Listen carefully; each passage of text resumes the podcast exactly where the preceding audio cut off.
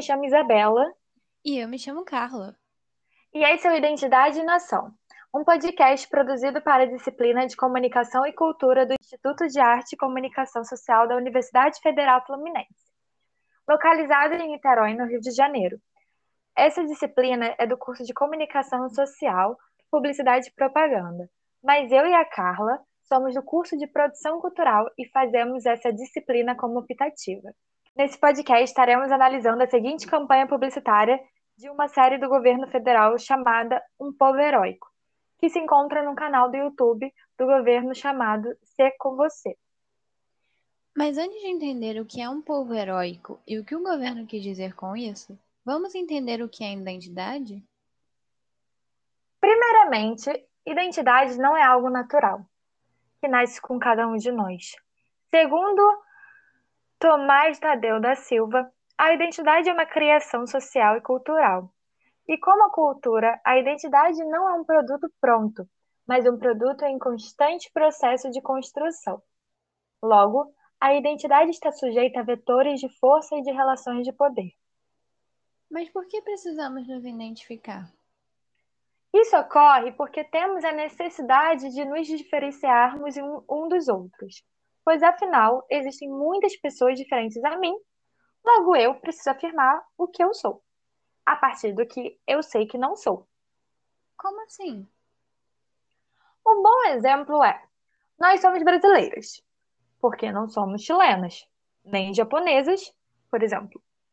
Logo, a identidade só é possível porque existem pessoas diferentes a mim, ou seja, por causa da diferença e do processo de diferenciação. Bom, então agora que já compreendemos um pouco melhor o que é identidade, vamos à análise da campanha da série Um Povo Heróico. Nossa análise já começa pelo nome da campanha e da série, que é Um Povo Heróico. O que o governo federal queria usar esse nome? Bom, como vimos, a identidade é algo em constante processo de construção. E aqui podemos analisar o processo de criação de uma identidade nacional. Mas antes de seguirmos com a análise, vamos entender sobre a identidade nacional. A identidade nacional é aquela que reúne elementos que gerem identificação com determinadas pessoas de um território, para poder constituir uma nação, é claro. Se não há essa identificação com a nação, essa nação tende à ruína e a se tornar outras nações menores a partir dessa maior. Logo, para o governo federal, fortalecer essa identidade nacional é um meio de garantir o país unido, essa identidade nacional é difundida pelos meios de comunicação, tanto que essa campanha é feita para uma websérie. Segundo os estudos culturais, os meios de comunicação têm o papel de reverberar o ideário dominante, ou seja, é um elemento de manutenção da hegemonia, mas que não é capaz de manipular por completo as pessoas. A identidade nacional costuma reunir elementos que nos identifiquem como parte de uma nação, ou nos diferencie das demais nações, sendo alguns deles a bandeira do Brasil e o hino nacional brasileiro. Da construção de uma identidade nacional é ser construída a partir de mitos fundadores e grandes fatos históricos ou heróicos.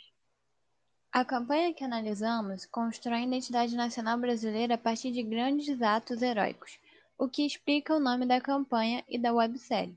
Entretanto, falar sobre o grande mito fundador do Brasil também nos é importante. O mito fundador é aquele que explica o surgimento de uma nação e que a partir daí gera a identificação com a sua população. O mito fundador do Brasil é o mito das três raças, ou da democracia racial, no qual o Brasil seria um país de miscigenação de raças, onde todas elas vivem mutuamente e amigavelmente. Mas é claro que isso é um mito. Primeiro, porque essa miscigenação não aconteceu de forma pacífica mas é fruto de muita violência contra mulheres indígenas e mulheres pretas escravizadas. E segundo, os brancos, hegemonia que detém o poder de classificação, chamou os filhos dessa miscigenação de mulatos, ou seja, aquele similar a uma mula, estéreo. Quando há esse tipo de classificação, fica claro que essas raças não vivem pacificamente. E para isso, basta analisar os casos racistas que ocorrem todos os dias no Brasil. Segundo o site G1, em 2020, só no estado do Rio de Janeiro foram registrados em média dois casos de racismo por dia. Porém, vale lembrar que esse número só conta com aqueles que denunciaram os casos à polícia e foram enquadrados como casos de racismo, o que muitas das vezes não ocorre, logo não sendo um número nem perto do real. Retornemos para a campanha da série Um Povo Heróico. Essa campanha foi lançada às vésperas do Dia da Independência do Brasil. E a série contará a história de heróis anônimos e dos grandes heróis da história nacional, afirmando que o brasileiro é um povo heróico. O vídeo começa com uma música de Scott Buckley, um compositor e arranjador australiano. Não desmerecendo o trabalho do Scott Buckley, mas se é uma série para falar do povo brasileiro, por que a escolha de uma trilha sonora estrangeira? Fica aí uma questão. E essa música é visivelmente escolhida com o propósito de gerar emoção e comover o público. Mas se quiser evitar essa parte, nossa análise mais profunda começa a partir de 1 minuto e 4 segundos de vídeo, em que algumas figuras heróicas começam a surgir, recebendo uma atenção maior do foco da câmera. O que você vai perceber é que esses heróis escolhidos não são tão heróis assim, mas porque são brancos, são exaltados como os grandes heróis do Brasil. Mário Frias, atual secretário especial da Cultura, é quem atua nessa campanha. E exatamente nesse instante de vídeo, ele diz: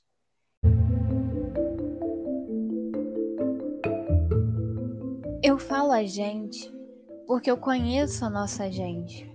E são essas pessoas que não fogem à luta, que habitam em todos os rincões do nosso país são essas pessoas que amam ao próximo e dividem esse solo, literalmente.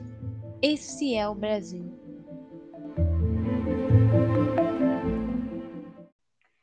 Rincões quer dizer o mesmo que recantos, caso você tenha se perguntado o que era. Durante essa fala, surgem algumas figuras e símbolos. Vamos conhecê-los melhor e ver se eles são tudo que o secretário especial da Cultura disse. Primeiro surgem os bustos de Dom Pedro I e Dom Pedro II. Dom Pedro I é o grande proclamador da independência do Brasil. Mas será que esse mérito é todo dele mesmo? Para o historiador Rocha Júnior, quando destacamos a independência como fruto da ação determinada de uma pessoa que é, no caso o imperador, abafa-se os, os interesses dos poderosos e também a ideia de que essas elites e Dom Pedro tomaram todo o cuidado para que a população não participasse disso. Não é uma história pacífica. Isso tudo cai no esquecimento para confirmar uma ideia de mansidão do brasileiro. E como exemplos temos as manifestações na Bahia e no Pará, foram tratadas com violência policial, incluindo centenas de mortes. Logo, a independência do Brasil foi um processo feito para satisfazer os interesses de Dom Pedro I e a elite, e não para o bem comum da nação. Depois, surge a Constituição de 1891, a primeira Constituição da era republicana do Brasil. Mas vamos analisar se a proclamação da República foi verdadeiramente um ato heróico. A proclamação da República não foi um movimento popular, era um movimento de interesse dos cafeicultores e fazendeiros que se voltaram contra Dom Pedro II por causa da abolição da escravatura no Brasil, que acarretou no aumento de custos da, da produção cafeeira. E o Marechal Deodoro da Fonseca.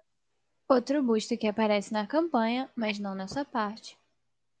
Só assina o documento declarando a extinção da monarquia, porque tinha um desafeto com Silveira Martins, o próximo nome cotado pelo imperador para o cargo de um importante gabinete. Ainda vale ressaltar que o governo provisório previa um referendo para que a população escolhesse entre o regime monárquico, parlamentarista ou a república. Mas tal consulta só seria realizada cento e três anos depois. Portanto, sendo outro movimento pensado para manter a elite no poder e pensado para garantir seus interesses, não demonstrando ser um ato heróico nem um ato para o bem do povo. Aí aparece então a Lei Áurea, e no final da fala de Mário Frias, o busto da princesa Isabel. A princesa Isabel é conhecida como a princesa que libertou os escravos. Mas, na verdade, ela era uma pessoa alheia aos movimentos abolicionistas e só entrou na luta após uma grande pressão. Essa pressão vinha da Inglaterra e da Revolução Industrial. A Revolução Industrial, sendo parte do sistema capitalista, precisava de consumidores, ou seja, de trabalhadores que fossem assalariados para consumir e não de mais escravos. Para isso, a Inglaterra proibiu o tráfico de escravos em 1807 e em 1845 a Lei Aberdeen permitia à Marinha Inglesa prender e punir qualquer navio negreiro encontrado nos mares.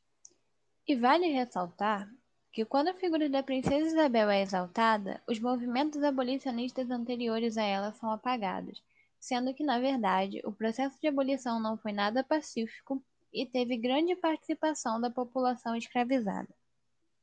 Entretanto, apesar de a Lei Áurea ter sido uma vitória para as pessoas escravizadas, essa só serviu para responder às pressões sociais e econômicas de um mundo novo, sem de fato dar poder aos negros ou ressarcimento pelos horrores que sofreram, perpetuando a desigualdade no Brasil. Logo, comemorar e exaltar a princesa Isabel e seu feito é um louvor que a elite faz a si mesma, no intuito de convencer a si mesma e a população negra da existência de uma democracia racial, algo que já vimos no início que é um mito. A partir dessa análise, podemos perceber que as figuras escolhidas pertencem à elite brasileira e reforçar essas figuras como heróis brasileiros. Está mantendo a elite no controle de poder simbólico da identidade brasileira e mantendo a elite no comando do país. Ou seja, essa campanha foi pensada para reverberar a identidade hegemônica brasileira e não a identidade dos brasileiros, sendo uma forma de garantir a hegemonia da elite nas relações de poder e na criação de sentidos e símbolos. E isso é extremamente perigoso, pois se calam a participação popular desses fatos históricos e da construção da história nacional. Continuaremos sendo calados nos dias atuais. Porém, podemos mudar isso e alguns pequenos passos têm sido dados. O de, por exemplo, atualmente não se celebrar mais o dia da assinatura da Lei Áurea.